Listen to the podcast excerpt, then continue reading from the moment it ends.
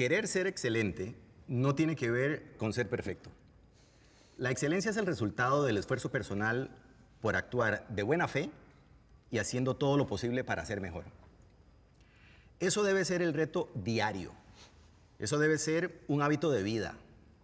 La excelencia nos invita a buscar y ofrecer lo mejor de uno mismo. Todos los días de la vida, a pesar de los obstáculos que nos imponemos o los que surgen. Bienvenido y bienvenida, soy Edgar Silva, esto es Más Positivo, presentado por BAC Credomatic.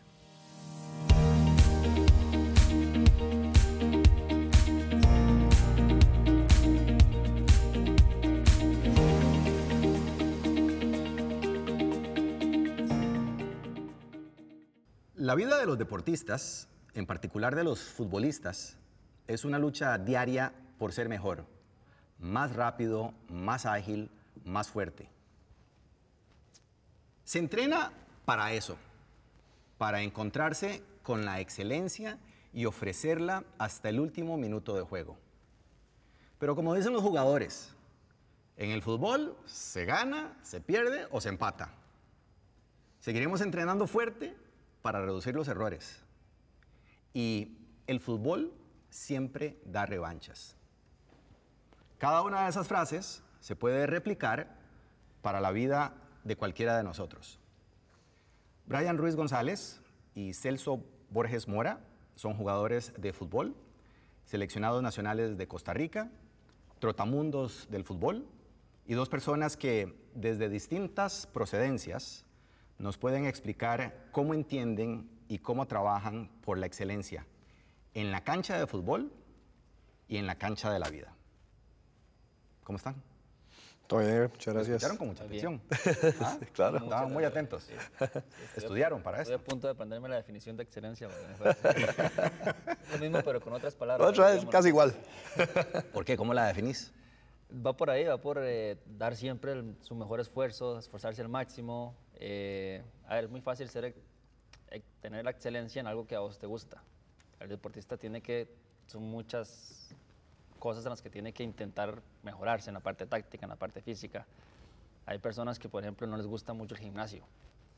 Entonces, la excelencia es que no le gusta el gimnasio, pero tengo que hacerlo Y hacerlo bien. y hacerlo bien. Exactamente. Tengo que, entonces tengo que tener la capacidad de poder hacer lo que menos me gusta, porque es muy fácil ser excelente en lo que a uno le gusta, ¿cierto? O sea, me gusta, me encanta eh, jugar fútbol el partido. La En el partido sí. intento ser el mejor, pero a ver, tengo que entrenarme, que eso me va a ayudar a ser excelente en lo otro, pero me cuesta mucho. Entonces, si yo lo hago y tengo la capacidad de hacerlo en lo que no me gusta y hacerlo bien, pues eso es, una, eso es excelencia para mí. ¿En, en qué momento sentís vos que llegaste a esa conclusión? ¿Fue Eh, o sea, al principio de tu carrera o ya, ya estabas No, yo creo que ya avanzado? está más avanzado. O sea, yo creo que si, si lo que uno sabe a los 37 años que tengo yo, lo supiera a los 18 años cuando empecé a jugar profesionalmente, creo que habrían cosas que hubiera hecho diferente. Esa es la verdad. Lastimosamente la experiencia, como dicen, no... Es acumulativa. Sí. Eh, y Celso, ¿vos en qué momento entendiste la excelencia de la forma en que la entendás? Sí, eh, digamos que yo partí con un poco de ventaja eh, al tener una persona muy cercana eh, que ya vivió ¿no? por todo eso, entonces sabía exactamente cómo encauzar eh, o hacia dónde iban los consejos que, que quería dar, ¿verdad? Entonces, esa fue mi, mi ventaja, fue, lo, fue digamos, lo, lo más valioso que tuve. Igualmente, este, apoyo lo que, lo que dice Brian y lo segundo diciendo nada más que, que también es muy fácil ser excelente cuando se gana. el- los, los resultados a veces condicionan también la excelencia. Entonces, eh, también cuando se pierde o cuando se está pasando por malas rachas, este, lo exigente que es seguir manteniendo la excelencia. Entonces, eso es, eso es muy, muy difícil y es algo que el deporte como tal, en este caso vamos a hacerlo con el fútbol, da, porque son todos los fines de semana eh, o todos los días que hay partidos una prueba. Entonces Es de el ahí- examen. El examen. Sí. Entonces de ahí es esa, nos lo marca, nos los podría marcar mucho el resultado y a veces no, y no tiene que depender. de- No, yo, te, yo te puedo decir que cada reportaje, que cada entrevista es un partido de fútbol. Ok. La excelencia está determinada por eso. Qué vacilón, porque hablaron de, de varios conceptos que, que, tengo pensado desarrollar a lo largo de, de la conversación. Pero habla, hablando de excelencia, yo quiero comenzar contándole a Brian. Yo no sé si alguna vez le habrá llegado a su, a su oído. Un, una vez un periódico en primera plana eh, puso un titular y, y utilizó el, el sobrenombre que al inicio de tu carrera te decían aludiendo al animal carnívoro mamífero. La comadreja. Esa. este, y entonces yo lo tomé en buen día. Eh, yo no me acuerdo si todavía, si ya te había sido, pero yo, yo, lo, yo lo tomé en el programa, Brian, y yo decía, yo creo que Brian Ruiz nos ha demostrado lo suficiente que a él ya lo podemos llamar por su nombre. Eh, yo entiendo que la gente en la calle eh, lo, llame así, incluso que digan que es por afecto. Pero, pero a mí, honestamente, Brian, el sobrenombre de la comadreja a mí me incomodaba. Mm. Para mí era una, era una forma de, de no reconocer lo que estabas haciendo en tu vida y en el fútbol. Eso es un pleitecito que me gané yo por vos en, en, en Cámara en Buen Día una vez. Okay. ¿Qué crees que hiciste con excelencia en tu vida que ahora te ganaste que te llamen el capitán y no la comadreja? A ver, sinceramente no voy a decir que es el sobrenombre más lindo del mundo. No me, no es, no me gusta, o sea, a ver, no me molesta que me llamen. O sea, creo que alguien se lo, se lo dijo por ahí, que inventó que era por escurridizo. Capaz que un poco, tal vez la parte física tenía que ver en ese momento, no sé. Pero no me molesta, o sea, yo no me tomo nada personal. Okay. Entonces no, no, me molestaba. Puedo concordar, concordar con usted en el sentido de que no era el más, tal vez el, el, el sobrenombre más, eh, que más me iba en ese momento. Pero como, como, digo, no me repito nada personal. Ahora que, que sí, la mayor parte de gente me dice el, el Capi, creo que es un sobrenombre que también con los años me lo he ganado. Porque si bien es cierto, por más de que desde el 2010 porto la, capitán, la capitanía, perdón, asienta capitán junto con Celso y con, y con Keylor, que no los puedo sacar porque este camino no lo hubiera podido lograr sin ellos dos. Eh, eh, creo que es algo que se ha ganado. O sea, no fue algo como, como que de la, de la noche a la mañana ya me empezaron a decir el capi. Tuve que ser excelente, de lo que estamos hablando, e intentar ser excelente todos los días, porque uno intenta ser excelente, capaz que nunca lo llega a lograr, pero lo intenta, hacer todo con excelencia, hacer todo de la mejor manera posible. Y con los años, yo creo, con el tiempo la gente se va dando cuenta de, de, de, cosas, de que, por ejemplo, eso, tal vez lo que más le va no es la comadreja, sino es el capi. Eh, bueno, ya, ya, Celso mencionó que evidentemente estaba hablando de, de Alexander, de, de, su papá, que, que vio la forma en la que se aplicó la excelencia. En tu caso, ¿en quién veías excelencia alrededor tuyo? Mi familia. ¿Quién? Mi abuelo, mi mamá. Qué? ¿Qué hacían? Primero porque nosotros nunca tuvimos mucho, pero siempre tuvimos suficiente. suficiente.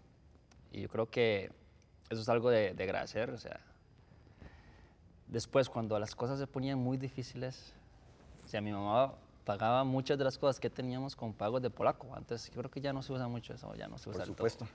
Sí, bueno. pero mi mamá siempre lo hacía así. Entonces, eh, que necesitábamos algo para la escuela, pagos de polaco, y el polaco, no sé si era todas las semanas, llegaba ya a cobrar sus dos mil colones. Con la libretita. Sí, con la libretita, sí.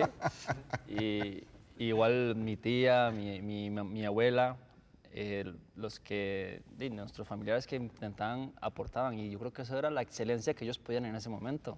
Y no era quedarse con las manos atadas diciendo, no, no puedo, no puedo, sino que, ok, ¿qué puedo hacer para hacerlo? Para, para, ¿Qué puedo hacer para poder Bravo. darle lo que necesita en estos momentos mi hijo? De pagos de polaco, ok, pagos de polaco. Trabajaba de la madrugada para conseguir eso. Mi abuelo desde que sí, siempre... Y mi abuelo tiene 85 años ahorita y siempre cuenta la historia de que tenía 8 o 10 meses, me daba de la mano, bueno, a mí, a mis hermanos también, primos, pateando una bola, porque él le encantaba. Entonces era todos los días, todos los días. Él nos, nos impuso mucho la disciplina también que creo que también va parte, es parte de, la, de, de, la, de, la, excelencia también, porque tengo inclusive familiares que tenían cap- buena capacidad física y técnica, pero que fueron un poco indisciplinados. Y capaz que hoy, bueno, capaz no, creo que sí se arrepienten de, de esa falta de disciplina, que por dicha, eh, gracias a mi abuelo y, y a mi forma de ser, tal vez sí la tuve y creo que me ayudó mucho a, a ser lo que hoy soy. ¿Y vos, Celso, aparte de tu papá? Eh, de Alex es fácil entenderlo y, y todos creo que tenemos referencia. ¿Pero quién más?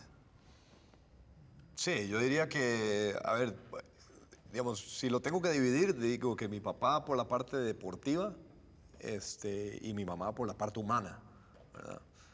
Los dos estaban, por supuesto, muy involucrados, pero eh, de, yo pasaba mucho tiempo con mi mamá también. Entonces, ella siempre fue muy preocupada por el hecho de que yo fuera un- una buena persona o fuera un buen ciudadano o lo, que fuera en el momento. Entonces, este, me enseñó, me enseñó perdón, a, a llevar la excelencia deportiva, compaginarla con la excelencia académica. Y ojo que no era un est- estudiante excelente, ¿verdad? Yo no soy de, de 100 corridos ni nada y la verdad que Pero te eximías. y pasaba. ¿Pasabas o te eximías? O sea, no me eximía, yo era Ah, de ok. ochentas. Ah, ok, ok. yo era de ochentas, pero digamos que, que de compaginar las cosas siempre con el fútbol siempre es más complicado, pero siempre fue muy insistente en, en, en estudiar y, y en, y en, digamos, en hacer lo mejor que pudiera con los elementos que tuviera en ese momento. A mí me- Entonces, encantó un día de estos que contaste en una entrevista que finalmente entendiste por qué tu mamá te llevaba a los museos. arrastrado. Me encantó ese comentario, man. Porque iba, iba a los primeros, iba pataleando, iba llorando, iba, digamos... Justine, claro. Es que yo lo que quiero ir es al estadio, yo no quiero ir al museo, ¿verdad? O lléveme al museo, pero dentro del estadio, que a veces hay unos que los tienen. Y, y finalmente, o sea, finalmente entendí al punto de que, digamos, por ejemplo, cuando estábamos en Noruega, está el, el Museo de Munch, de Munch el, del, el del grito. Y, digamos, uno le dan la audioguía y lo llevan a ver una película la primero y di, me, encantó. Entonces, este, desde ese momento, a todos lados que íbamos, eh, fuera Suecia, fuera España, fuera Turquía, lo que fuera, todo, yo iba con, con, los, con la explicación en audio de todas las obras que íbamos viendo y todo, porque me, me enriquecía. Y me, de hecho, es, es interesante porque yo hasta creo que me hacía mejor futbolista. O sea, el hecho de adquirir conocimientos con cosas que no tenían nada que ver con, con fútbol, lo podía llevar a, a mi profesión. Entonces, di, ella me enseñó e- ese tipo de, de valores, sí, y ahora voy, voy corriendo, ya no voy arrastrado a los, a los museos. Salvada. Lo lo que estaban hablando, bueno, Celso lo, lo mencionó, e- el, el oficio este que ustedes escogieron es tremendamente injusto. Eh, si ganan, excelente. Si pierden, deficientes. ¿ok? Y todos los domingos hay examen. ¿Qué han entendido ustedes del oficio y de la vida para tener una perspectiva más justa de la deficiencia y de la excelencia? ¿Qué entendieron después de 37 años?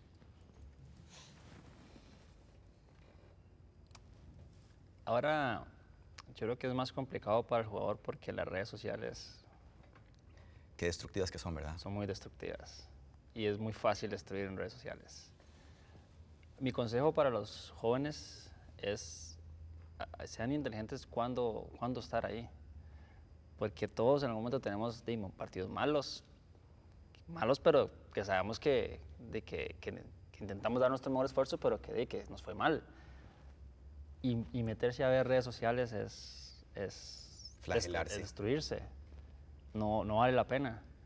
Yo le digo a Celso y a otros se los he dicho que, que nosotros tuvimos, si bien es cierto, las redes sociales también son muy positivas, pero hace, bueno, en el 2003 que empecé como profesional yo, estamos hablando de 19 años, di, era un periódico que, y ya, y no lo veo ya. Sí, sí. Entonces, que, no- que sean inteligentes, seamos inteligentes a eso. Porque hay mucha gente que no, no, no es una crítica constructiva, es, solo quieren hacer daño. Solo quieren, algunos solo quieren vender. Solo quieren tener likes y, vi- vistas y todo eso. Entonces, que seamos inteligentes. Tuvo un partido malo. Olvídese del, del- del- principalmente creo que el, tweet, el Twitter es lo, lo- lo más destructivo. Olvídese de eso un rato.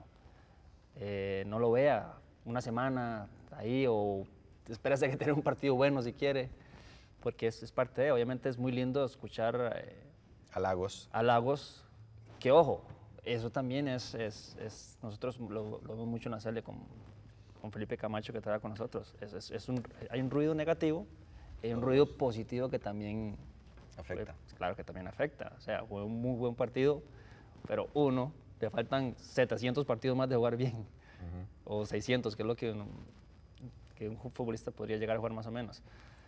Entonces, eh, yo creo que es importante manejar ese sentido. Por lo demás, uno sabe cuando también eh, hace las cosas bien o hace las cosas mal. El hecho de dar siempre su mejor esfuerzo, ya ahí gané. Si un jugador, ok, si yo hice un partido no tan bueno, pero yo sé que podía dar más, podía correr más o podía ser más inteligente en ciertas situaciones, eh, uno lo sabe. Pero si yo di mi mejor esfuerzo, vi el video, vi más o menos en qué fallé, es más fácil de, de- de- de corregir y de que sea una crítica constructiva que me ayude a mejorar. Pero esta no se la da la red social. Muy difícil que salga en la red social.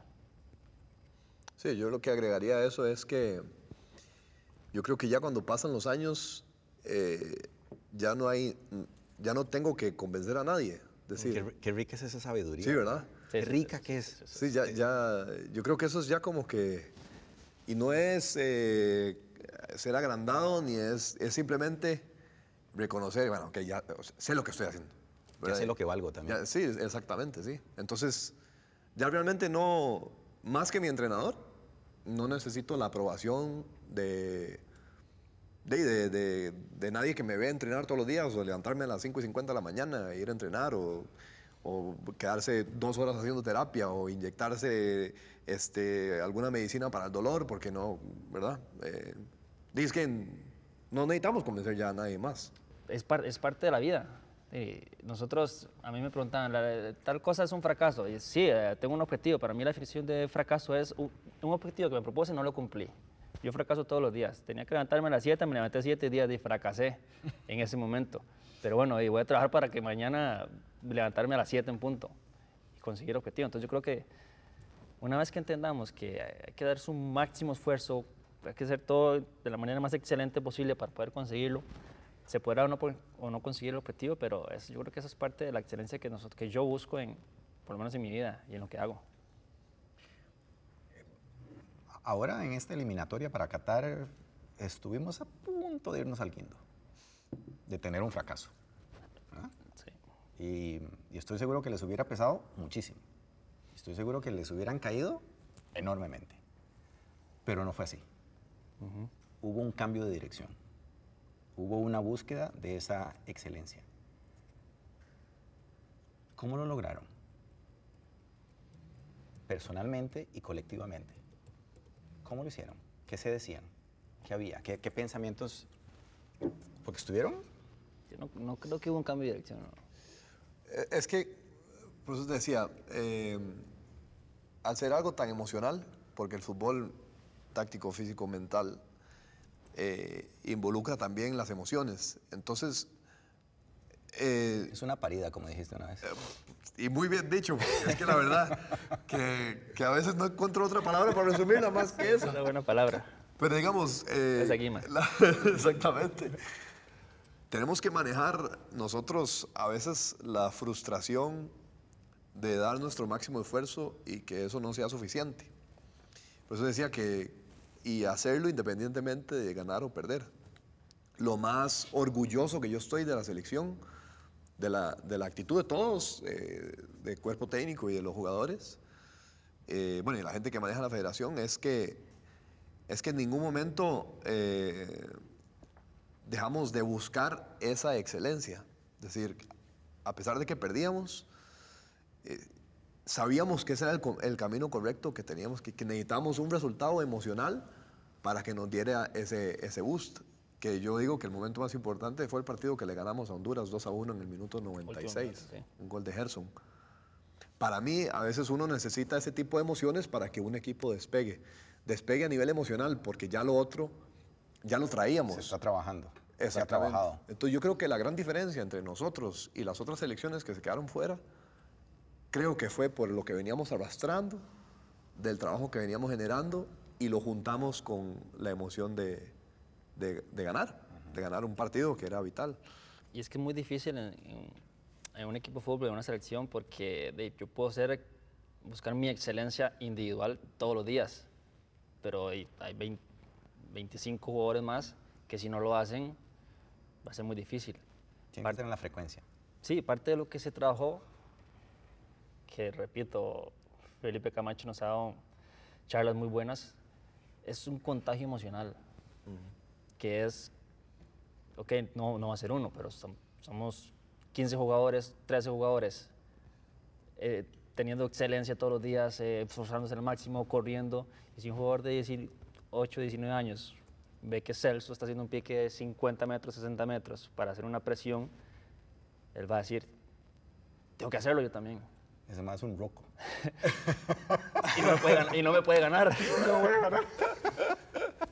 Entonces, eso de, de- de ese contagio emocional va a ser que de los 12, 13 que habían haciendo su mejor esfuerzo por ser excelentes, van a ser el otro día, van a ser 10 15, y después 17, y después los 26, que fue lo que nosotros como grupo logramos. Ser eh, cada quien eh, excelente día a día en los entrenamientos y, y que en los partidos, lo que sea que le tocara. Así que hay, hay jugadores que en algún momento no les tocó jugar, pero tuvieron una excelencia de, de estar en el banco o fuera y cumplir con su rol, el que le tocaba en ese momento. Las comparaciones son feas, pero voy a utilizarla para justificar mi, mi- mi pregunta. Eh, vos ya nos describiste eh, la vida con tu mamá, con tu abuelo, el esfuerzo cotidiano, ¿verdad? Por, pagar cuentas. Eh, Celso, gracias a Dios, viene de otra situación, ¿verdad? Este, que tuvo oportunidad de, viajar, de, de, eh, de estudiar en colegios, etcétera, etcétera. Y los dos han entendido o han definido o han encontrado una definición propia de excelencia. Y tal vez lo que quiero apuntar para la audiencia, para quienes nos están escuchando y, y viendo, es que no importa de dónde venga. Lo importante es entender y construir mi propia definición de excelencia que de verdad sea excelencia. ¿Qué decís de mi comentario? Hubo una vez una historia que yo, que me pasó a alguien, no me acuerdo, yo la leí, que era sobre un padre alcohólico que ha tenido dos hijos. Y al final, uno de los hijos de un padre alcohólico fue alcohólico y el otro fue un exitoso abogado. Entonces la gente, porque muchas veces dice, es que es, es por lo, es genético. ¿O los educaron de la misma forma? Los educaron de la misma forma, crecieron en la misma casa, eran gemelos.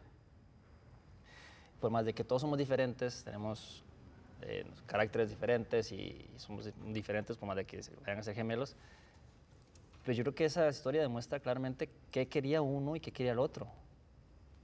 Porque al otro no es que no le gustaba tomar, pero entendía que no era lo correcto y que, y que tenía que buscar un camino Más constructivo. Totalmente. Y el otro tomó la mala decisión y usó de excusa que el papá era alcohólico. Que sí, que estamos de acuerdo en que el, el alcoholismo es una enfermedad y que hay que tratarse, sí. Pero entonces yo creo que los dos siendo educados de la misma manera, uno tomó un camino diferente al otro. Ahí lo que me estás diciendo es que para encontrar la excelencia es una decisión. Sí, y no es que va a ser fácil, todos tenemos situaciones difíciles, pero pongo este ejemplo es porque son dos personas que crecieron en una misma casa, en un mismo hogar, fueron educados de la misma manera, uno tomó un camino, una decisión, y otro tomó otra decisión. Entonces, yo creo que lo- cada quien tiene que ser responsable de, de sus, De su propio camino. de sus actos, de, de lo, de lo que hace. Y no después echar la, la culpa que por, por A o por B, sí, o, o porque él, él, eh, no tuvo esto no tuvo lo otro. Estamos de acuerdo en que tal vez Celso tuvo más facilidades eh, de estudio económicas y lo que sea que otros, o que, que yo mismo, digamos. Pero lo mío estaba muy claro y fue mi decisión también de, de, de, de- de eh, ahí, es, donde voy con lo de mi mamá. Mi mamá me dijo, yo lo voy a apoyar a usted en el fútbol, pero el estudio es, primero. Y estuve en un colegio público, ya yo me gradué, en- tuve de séptimo a noveno en un colegio público, el Liceo Costa Rica, y después décimo y décimo lo hice en el Liceo Roberto Hernández.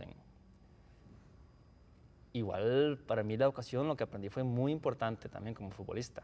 Es por eso también que con los jóvenes intentamos eso. Que intenten ellos también, tiene que ser un desarrollo integral totalmente. No solamente en el fútbol, sino en el estudio. Dar una entrevista, saber de qué hablar, eh, mandar un mensaje, cuidar la ortografía. Todo ese tipo de cosas creo que son muy importantes para conseguir la excelencia en lo que sea que hagamos. Y un futbolista, que, que es lo que nosotros representamos hoy aquí, creo que es muy importante y hay que trabajarlo. ¿Las nuevas generaciones están entendiendo el concepto de excelencia? Eh, Brian. Yo soy de una generación más vieja, pero... Muy no, yo- comprometedora la pregunta. No, no, No, no, es no, que, no yo, lo que yo lo que creo es que yo no puedo compararme con un joven de 17, 18 años. Capaz que si a esta misma, en esta misma época yo tendría 17 años, yo no pensaría como yo pienso en este momento. De lo que hablamos hace un poquito, la, la- la experiencia de no se puede comprar, hay que vivirla. Pero ellos sí tienen una ventaja. Y por lo menos donde nosotros trabajamos en la selección, en la liga, sí intentamos que los jóvenes entiendan estas cosas que nosotros les decimos, que nosotros no las teníamos, o muy poco en ese momento. Eh, no es porque los jugadores no quisieran, sino porque estábamos en otros tiempos, en otras En otro momento en histórico. otro momento, sí. Entonces, eh, yo creo que hay algunos que nos han sorprendido de buena manera, así como hay otros que intentamos de seguirlos, Acompañando. sí, dentro de- del entendimiento que nosotros tenemos que son jóvenes. O sea, por ejemplo, eh, tienen, hay sacrificios, sí, hay algunos jugadores que viven en el CAR. Pongo ejemplo de la liga Sí, porque es el que conoces. Sí, porque es lo más fácil para mí explicar. De sí, muchas veces tienen horarios que cumplir, eh, se pierden de fiestas, se pierden de eso. Ok, pero ¿qué es lo que usted quiere? Usted quiere ser jugador profesional de fútbol, intentar llegar a jugar un mundial, intentar llegar a Europa. Ok, este es el camino. Y así es como tiene que ser. ¿Y es sacrificado? Sí. ¿Lo quiere? Aquí está, aquí le vamos a dar todo lo que necesita. ¿No lo quiere? Perfecto. Es su decisión. Vaya para allá, viene otro que queremos dar esa oportunidad. Entonces va a depender de cada persona. Que yo sé que a los 16, 17 años es muy difícil de entender eso. Pero hay que intentarles a ellos darle todas las herramientas para que lo tengan. Será al final su decisión. Pero sí, igual tiene personas que les ayudan. Sí, no- y no queremos dar el mensaje típico de, nah, ustedes son unos afortunados, cuando yo jugaba no había nada de esto y aún así, eh, porque ese tipo de mensaje tampoco no, no nos gusta, o sea, no nos gusta el, a mi época era así, no, no, eso no, con nosotros no va porque, porque no son, los tiempos cambian y, es así. Eh, lo que no cambia es la capacidad que tengan de tomar decisiones. Eso no va a cambiar. Pueden cambiar las circunstancias, pero después, si usted realmente quiere algo, es que usted deja todo votado por eso, todo votado en el buen sentido. O sea, renuncia a todas las demás otras cosas porque usted tiene muy claro dónde es que quiere ir. Si usted no quiere ir ahí o quiere desviarse en el camino, como dice Flaco, "Ey, fenomenal, o sea, haga lo que usted lo hace feliz. Ahora, si usted realmente lo hace feliz, ir en busca de ese objetivo, y eso vale la pena cualquier otra cosa. ¿Qué tal? Y, y muchas de esas cosas son las que seguimos sacrificando porque para mantenerlo, sí. Sí, ¿Qué tanto lo quiere? O sea, demuéstrese usted mismo qué tanto lo quiere. Exactamente. Entonces, O sea, porque usted puede engañar a todo mundo, a mí, al entrenador, al otro, pero usted no se puede engañar a usted mismo. Es imposible. Usted va a llegar al cuarto y usted va a decir, es que sí, tenía que hacer tres series y hice una, pero bueno, el otro no se dio cuenta, pero usted se está dando cuenta. Entonces yo creo que eso es importante que el joven sepa, que no es fácil, o sea, Edgar, no es fácil, porque Sí, el sí, joven es di- es, complicado, joven, hay que entenderlo. Por eso nosotros, inclusive dentro de las exigencias que intentamos que tengan, también tienen cierta libertad de, de- de de un joven. No, perdón, Flaco, pero nosotros cuando diga, que fuimos jóvenes también, o sea, bueno, estamos jóvenes, digo, pero Sí, digo, fuimos. y en el, en el momento adecuado, eh, cuando había que hacerlo, eh, salíamos y disfrutábamos también, porque, porque de eso se trata. O sea, también hay que vivir un poco. Cuando el momento, cuando era el momento de hacerlo. No hay que hasta- ¿Verdad? hasta- a ver, No, que, perdón, Flaco, no queremos dar la impresión de, de perfección, que es algo muy diferente a la excelencia, ¿verdad? También es balance. Es- es un lo que es un balance. Es balance, el balance en la vida. O sea, yo creo que eh, el que encuentra el balance en, en todo, en salir a tomarse una cerveza, en salir a de fiesta, en el momento adecuado, puede hacerlo o hacerlo. No, no, sé, no, no, no, no se No puede es, hacer no es excluyente. para nada. Los escogí a ustedes para hablar de esto. em, y, y quiero que me lo respondan, por favor, sin falsas modestias. ¿Ustedes consideran individualmente que ustedes son un buen ejemplo de excelencia? A, nivel profesional, a nivel profesional, yo creo que, ah, y voy a responder por los dos, creo que hacemos lo mejor que podamos para, para hacerlo, pero no es una cosa, yo creo que nos sale naturalmente en el sentido de que de no intentamos impresionar a nadie con eso, simplemente es el camino que tenemos que hacer Y que han entendido que y que hemos entendido, sí. Eh, a veces a, a punta de obstáculos, ¿verdad? Para no decir otra palabra. Pero que, eh, que, de que hemos entendido que es el que hay que hacer. Este, y creo que si yo veo a Brian en el gimnasio haciendo su trabajo preventivo antes de los entrenamientos, eh, media hora, 15 minutos, lo que sea, digo yo, pero es que, o sea, Brian ya va a terminar. O sea, bueno, él quiere terminar ya.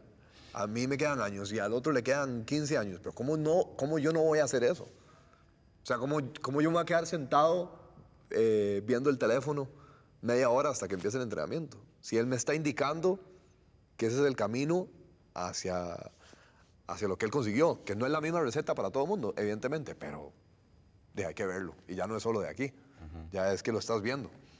Entonces yo creo que con ese tipo de acciones a nivel profesional, que es lo que estamos hablando, eh, sin duda. Más que desde lo deportivo, eh, como personas, ustedes me parece que han eh, demostrado a lo largo del tiempo excelencia. Y voy a desmenuzar la palabra excelencia. Sensatez, equilibrio, lo que decía Brian, mesura, educación. ¿Qué le agradecen a la vida a estas alturas? La salud. La salud lo digo porque de- he, he tenido ejem- muchos ejemplos de, de personas que, que, familiares o amigos cercanos que han tenido cierta enfermedad y eso no hay, no hay dinero que lo reponga. Eh, ver un hijo enfermo eh, le cambia a uno la vida. Ver un hijo jugar, tirarse por todo lado, le cambia a uno la vida para bien también. Entonces yo creo que no hay- para mí no hay nada más importante que la salud de- en el mundo. Entonces yo creo que, gracias a Dios, eh, en todos los años que he tenido de lesiones y de todo, pues he tenido, y mis familiares han tenido bastante buena salud, han estado bien en ese sentido. Pues yo creo que es, es algo que nosotros no, no lo apreciamos, no lo entendemos hasta que no tenemos un refrío grandísimo que no nos permite levantarnos de la cama, o un dolor de muela que, que no nos deja ni, ni decir una sola palabra. Entonces, la salud, eh, los, la familia que he tenido que me han inculcado valores eh, increíbles que, que eso me han ayudado a intentar buscar mi excelencia y que me ha facilitado lo que yo creo que como capitán y como ejemplo de, de las personas en mi casa y, y en los equipos en los que hemos estado, que es predicar con el ejemplo. O sea, no hay nada más fácil que decir algo, pero después no hacerlo. Entonces, mejor no, no decir nada y, y- y- y predicar con el ejemplo, que creo que es lo que nosotros hemos hecho durante estos años y, Eso se llama, eso se llama integridad. y es lo que hemos intentado. Sí, y agregando eso, porque Brian tiene toda la razón, sin buena salud, eh, todo, es, to- todo es imposible, ¿verdad? Pero te- concuerdo también con la familia, eh, con los amigos que uno escoge, también. He sido muy afortunado, también con la familia que uno escoge, porque uno escoge con quién se casa y, ¿no? Eh, entonces, y por mi esposa y, y- y también debería decir, debería decir, no quiero decir, que es eh, hacer lo que nos apasiona para ganarnos la vida. Porque eso yo creo que una vez comentándolo con un, con un asistente de un equipo donde estaba, le dije, "Put, qué afortunados somos nosotros de jugar al fútbol para ganarnos la vida. Y me decía, no, qué afortunado es de hacer lo que le apasiona para ganarse la vida. Que es, y ahí me cambió la cosa. historia completamente. Así digo yo, sí, es que tiene toda la razón. Entonces, yo sí algo que estoy agradecido es, es, es- es con eso y, y- y creo que por eso es que lo disfruto tantísimo. ¿Qué hace que te lata el corazón?